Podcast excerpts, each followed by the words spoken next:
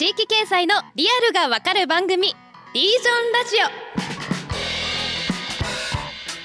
オそれでは本日も参りましょうえ前回に引き続き福島県浪江町で町の再生に取り組む高橋大樹さんをゲストにお迎えしています高橋さんよろしくお願いしますはい、よろしくお願いします。よろしくおはい、願いします。よろしくお願いします。じゃあ高橋さん前回は浪江町の再生の取り組みとあとなんで浪江町が日本で一番熱い地域なのかっていうはい。お話を主にしてましたよね。で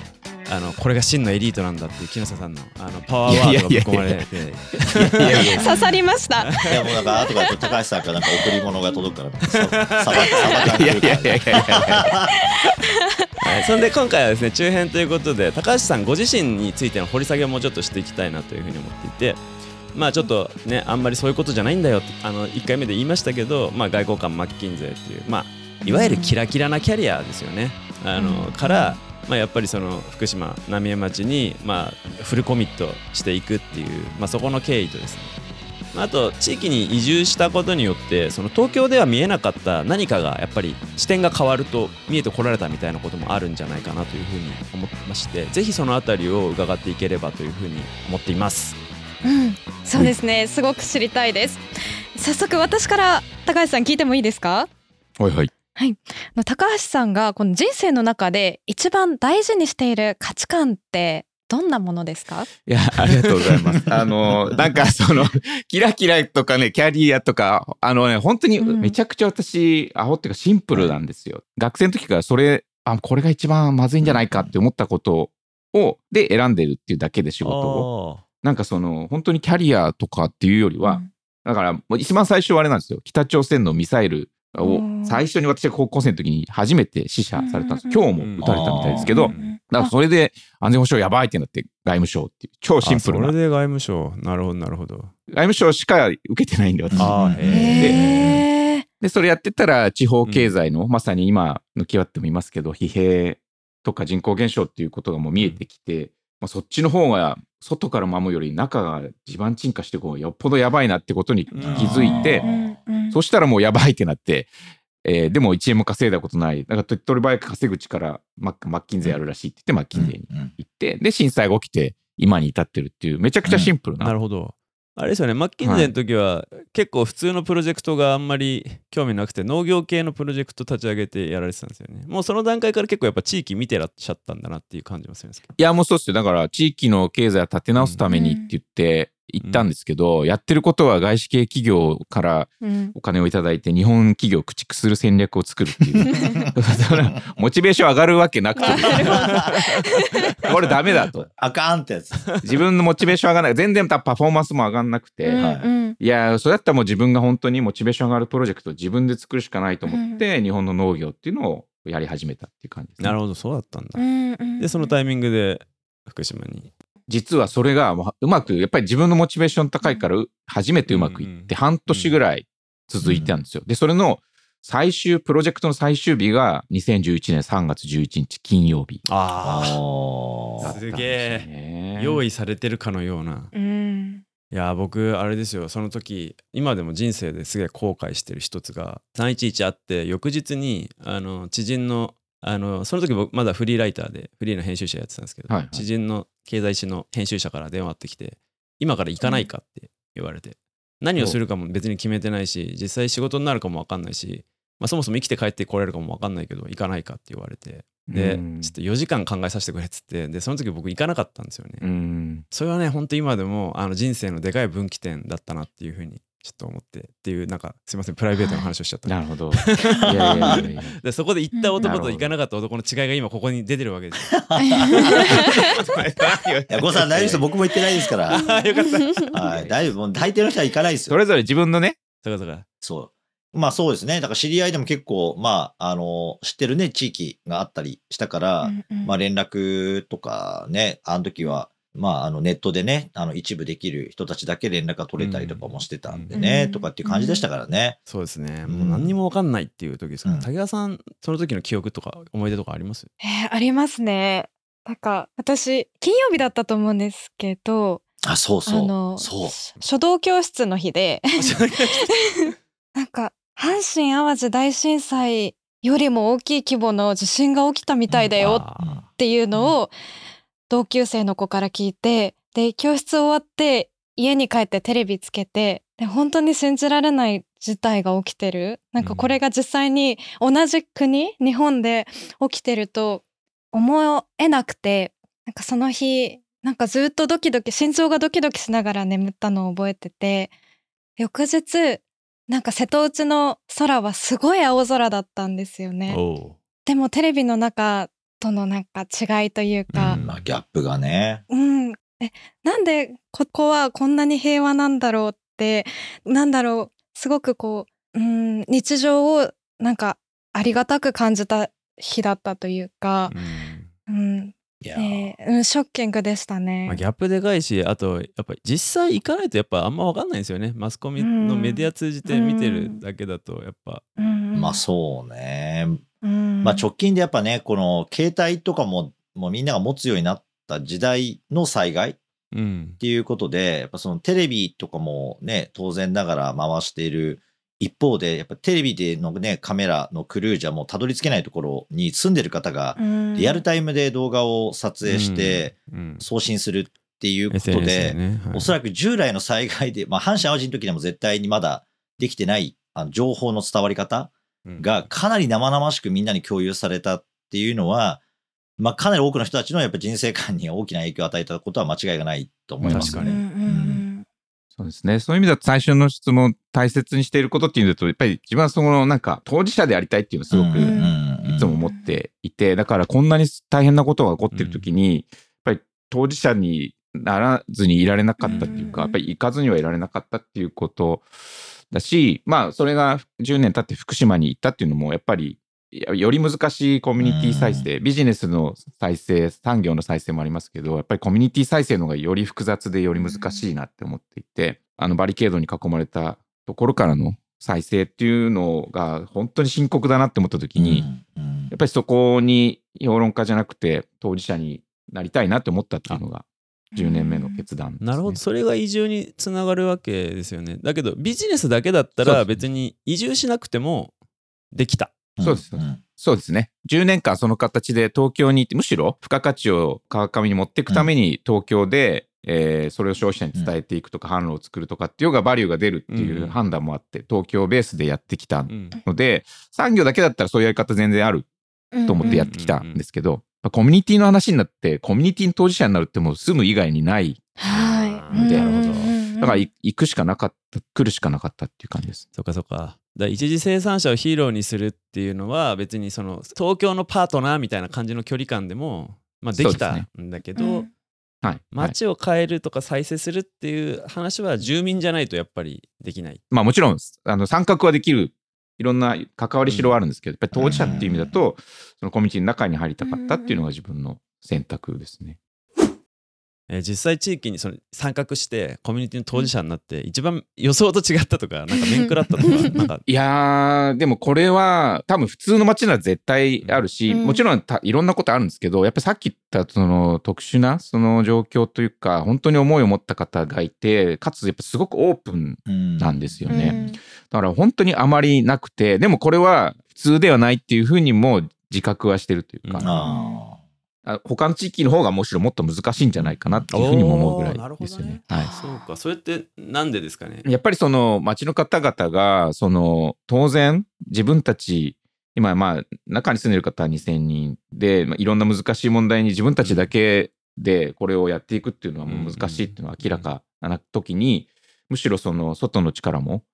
借りて移住者もどんどんウェルカムでやっていこうっていうほど思いがあるわけですよね。うんそれを排除してるよううんな状況じゃないっていうことをよく分かってらっしゃる方が町の真ん中にいるんで、まあそうね。すごく本当に快く受け入れてくれるし、提案も聞いてくださるしそう、かそうか危機は共有されてますもんね。うんそういうことなんですよ。このまま行って良くなる、何もしなくて良くなるとは絶対誰もうん思えないですもんね。そうなんですよね。だから、ベクトルが揃ってるっていうのは、うんあのもちろんそんなシンプルじゃないですよ。うん。うんまあいろんな方はね。いろんなあるけども、大きなところで街を何とかしたいって思いで、ベクトルが最初から揃えられるってすごい大きいことだし、うん外から来たものとしては本当にありがたい状況っていう感じですまあそれはありますよ。やっぱね、結構ね、産業とかいろんな関係がうまくいってる地域ほどですね、うん危機感がないから、はいはいまあ、あの、やった方がいいよねって話にはなるけど、いつやるっていうと、え？みたいな話にはなるんですよね。うんうんまあ今、だから中部圏、だから愛知とか三重とかは、かなり感度は低い。僕の中では。なるほーど。僕もあのいろいろ授業やってるけど、やっぱり就職とかも困らないし。いや、保守ですよね。はい。。だから、まあ、雇用機会はいろいろあると。で、その中でも嫌な人は出ていっちゃうんですね。まあ、流出もあるんで。うんただ、、まあ、仕事には困らないし、うんなんか、なんとなく安定的な、まあ、昭和の時代にはいっぱいあったような産業都市の一つが残ってるみたいな感じなんで、うんやっぱね、かなり他の地域とは、今の高さん言うような危機感っていう面では、話をしても、うん、なんか悪くないよね。でもすごいいいかって言われるとそうでもないんだけど、うんまあでもほどほどこれぐらいがすごいいいよねみたいな感じになっちゃうと、うん。じゃあうんやるかっていうと、まああまり何もやらなくてもみたいな話には、うんまあ結構なるんですよ。だからそういう意味では、まあ、浪江町の人たちはまあ、ね、このままでいいんだとか、うん。このまま何もしないままでいいんだとはやっぱり思わないっていうところは確かにクリアだよなとは思いますよね。外から見てても。危機感の共有ってやっぱりすごいいろんな危機が地域ごとにそれぞれの危機があると思うんですけど、うんうん。やっぱりその危機感をある程度共有できているっていうコンセンサスが取れてる地域って結構チャレンジャブルな首長がそもそもあなんかこんな若い人が首長になるんだみたいな人がトップに立って、結構街の改革ズバズバ始めるみたいな。うんであのまさにさっきちょっとあの愛知の話とか出ましたけどあの名古屋のスタートアップのカンファレンスみたいなの参加するとやっぱりうん皆さんそれをすごい逆に危機意識として持ってて。変わんなくていいって思ってる若者が多いとか。ああの起業家が起業しようみたいな若者が出てこなくてみんなあの地元の大企業に入ればもう一番の成功だみたいな価値観がまだ強いとかっていう話はやっぱり、はい。でそうす、すごいいい会社もあるんですよ、名古屋発で若い人たちやってても。うんうんうんただね、全然ガリバーがでかすぎちゃって、うんうんそれに紐づく中小企業とかも、ただ普通にやってれば、めちゃくちゃ儲かるんですよね。そうなんですよね。ー。だから、なんかそんな苦労して新しいことやって、うん。なんかお前評判がいろいろ東京とかいろんなとこからなんかチヤホヤされてるけど、お前調子こくなぐらいの話になるっていうのが、うまくいってるバランスを崩すなみたいなね話になっちゃそううそう、闇なのよ。だから、意外と僕の知り合いとかも名古屋ですごい会社をずっとやってて、最近結構福岡とかいろんなところも事業展開してる知り合いとかは、もう圧倒的に福岡とかの方が褒められてるんですよ。なるほどね。全然同じことっていうか、はいもうやってる取り組みでも。だからそういう意味では、うんやっぱり確かに環境的に、まあこうしなきゃとか、次を見出していかなきゃっていうことが、なんかは、まあ学校の宿題みたいなもんですよね。みんなやんなきゃいけないんだけど、8月の30日になってやべえって思うか、まだ7月の28日なの思ってるかみたいなところの 違いっていう意味では、もう待ったなしっていう。いやーそれは本当そうですし、あと思うのそのこの前のあのニュージピックスのカンファレンスのはいはい「レンジ・トゥ・ホープ」のリージョンセッションでもこの結論になったんですけどあのやっぱりちっちゃいっていうこと人数が少ないってことはものすごいチャンスだなとすごく思うんですよね。うんいや武器ですねやっ。ぱりその当事者性っていうのが共有されるもう住んでる人が2,000人しかいないってなれば、一人一人が、まあ、自分が主体者なんだっていう思いっていうのは共有しやすいなってすごく思うんですよね。これがもう5万とか10万になってくるともう自分が何かこの街を変えるって思うことも、主体者だって思うことも難しいし実際動かしていくのも難しい。だ本当に小さい少ないっていうことは実は今本当にチャンスだなって思ってます。なるほどね。高橋さんがそういうふうに感じるなんか理由というかなんでしょう。その浪江町に行ってみてその現地の人とお話しする中でこうなんでしょう印象的だったそういうふうに思った理由っていうのありますか？いやこれね、結構いっぱいあるんですけど、うん。最近でパッとそれを思いつくのはうん。この地域まあいろんな企業も参入してくるんですけど、サウジアラビアの研修生100人来るんですよ。へえ。へえある企業を連れてくるっていう。うんで、はいそれを地元の、本当に地元の居酒屋の、あの、シニアな方々と一緒にうん飲みながら、テレビで見てたわけですよ。ううんんまあ普通当然ネガティブな反応来るだろうなと思ったんですよね。2000人、その時1800人ぐらいしかいない時に、100人サウジの人が来ますって、この国でネガティブな反応起こんないわけないじゃないですか。はいはい。そしたら、もうその一緒に飲んでた方2人とも、よまた浪江町だ、いいねっつってて。へえ誰からもその、サウジの人100人来んのみたいな話がう ん一個もないんですよ。こんな街あるかと思っあて。めっちゃオープンになってる。オープンですねもうね、そ、そのぐらいのオープンさですよ。うんでもその前向きさというか、他絶対ないと思いますよ。うんうんうんうんいやっぱなんかあれなんですかねその産業とか町のその力関係みたいな人間関係のパワーバランスとかそういう既存のものがなくなった時にもう人は吹っ切れてもういろんなものを受け入れて状況をこうなんですかね前向きに捉えるみたいな、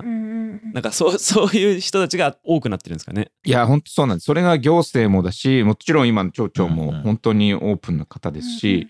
や、そういう、なんていうのかな、あの、共通意志っていうか、うん、いわゆる日本の特に空気がですね、はいはいはい。いい方向に行くと、うん。ら本当にこの戦後復興とか、黒船の襲来の後とかですね、うん。こういう感じだったのかなっていうぐらいの、そうね。共通意志みたいなのを感じるってなかなかないなっていう。まあ、全体で良くなるっていうことに関してのコンセンサスですよね。はいはいはいなんか内輪であいつはこうだとかじゃなくて、うんうん、何でもいいから浪江町にそのなんか来てくれるとか、なんか出て注目されるようなことが起きてるっていうことは全てプラスに考えるっていうぐらいにはみんなが方向性を向いてる先はだいぶあれですよね。積極性がすごい感じられますね。うんいや、本当に。なそれはもう本当にこの町に住まわせてもらってることはありがたいし、なんか自分もだからもう返さなきゃっていうのは当然思うし。うん。いやでも危機感とその小ささ規模によってそのコンセンサスポジティブなコンセンサスが作れる地域は変わるんだなっていうのはなんか思ったんですけど、うん。まあまあ今でも確かに結構日本でも革新的な事業をやってる地域っていうのは、うん。やっぱり小さい町多い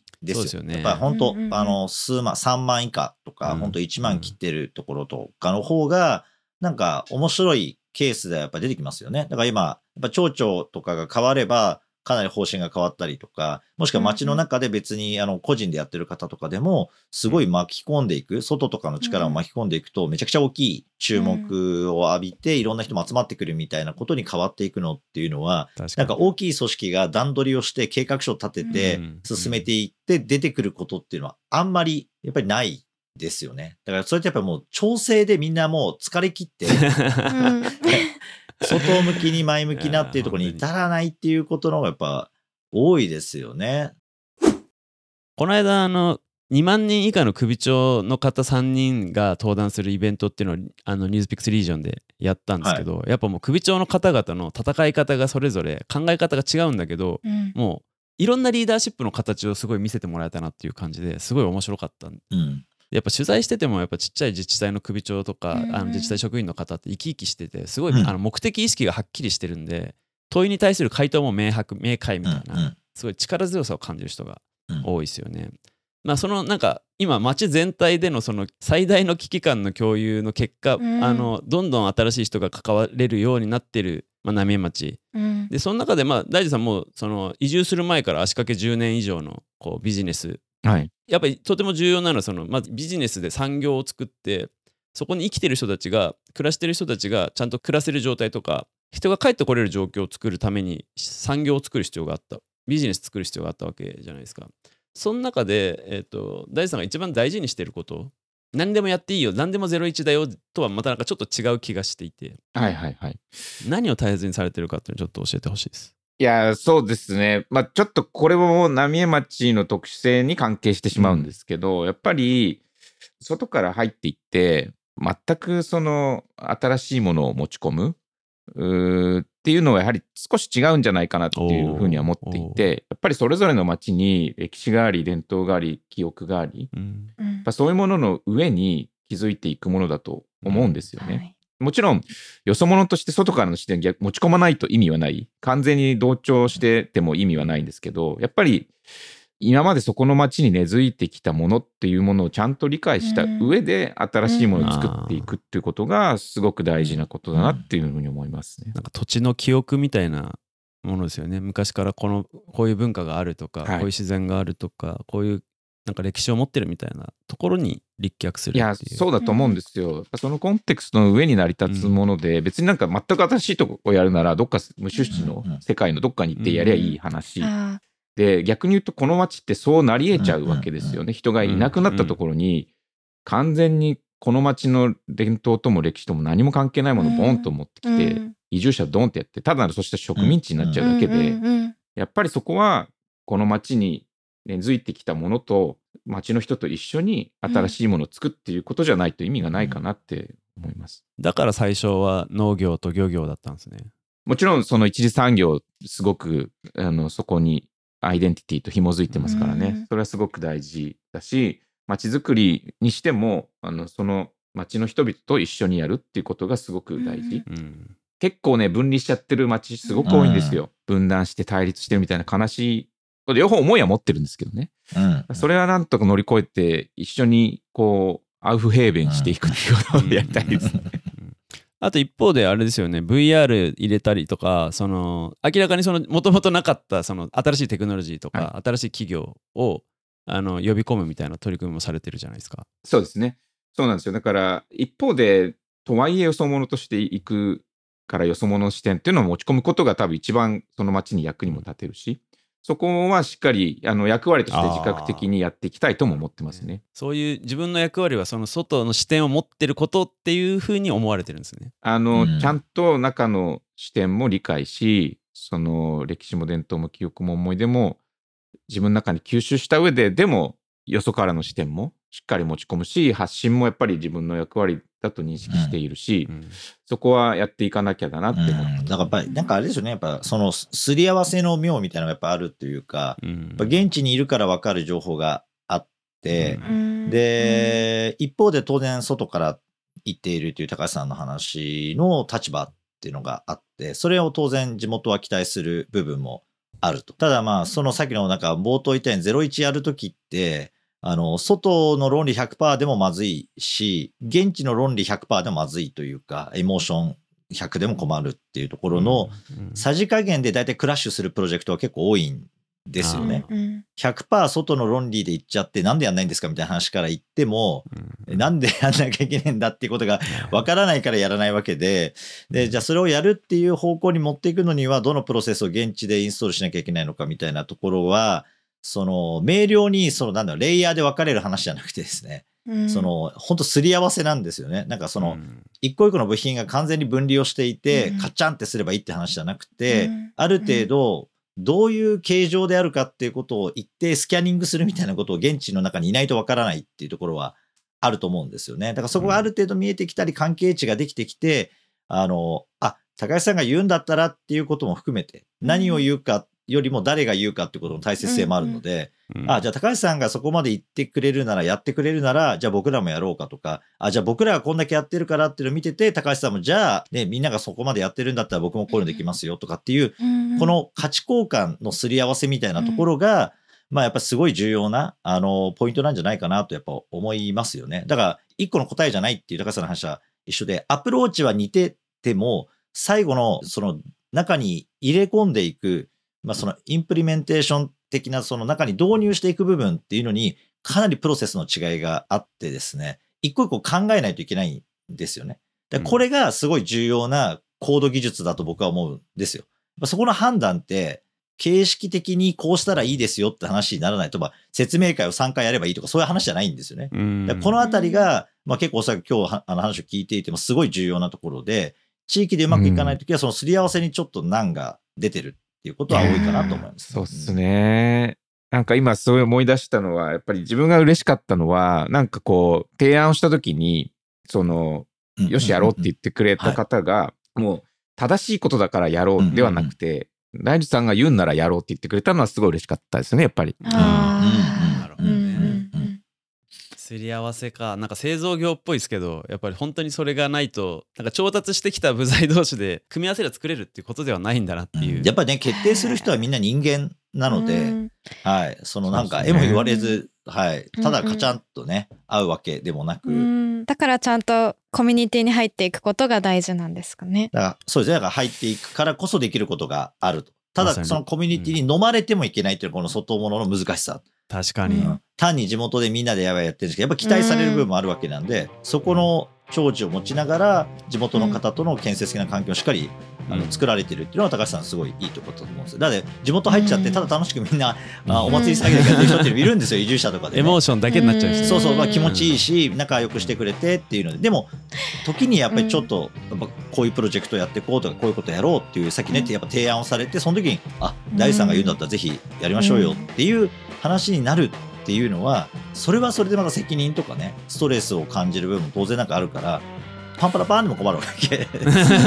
いやーもうもちろんね私もいっぱい失敗もしてるし、怒られることもねやっぱりありますそよでね。でもなんかそういうまさにそういうことを重ねてすすり合わせしていくしかないのかなっていうコミュニティはってすごく思います。そうですよね時間はかかりますよいやでもなんかまさにこう外の人がロジックとエモーションを両方持って持ち込んでいくっていうことが、あの受け入れられる地域は必ず変わっていくんだなっていう気も改めてしました。じゃあ一旦中編は、えー、とここで締めて、えー、と次に行きましょはい。えこの後も高橋さんにお話をお伺いしていきます。一旦今日の放送はここで終わりにします。高橋さんありがとうございました。はいありがとうございました。え次回の放送では地域における資本主義と民主主義の両輪について踏み込んで考えていきます。ぜひ皆さん次回もお聞きください。そして番組へのご意見ご感想をお待ちしています。ぜひハッシュタグリージョンラジオでツイートいただけると嬉しいです。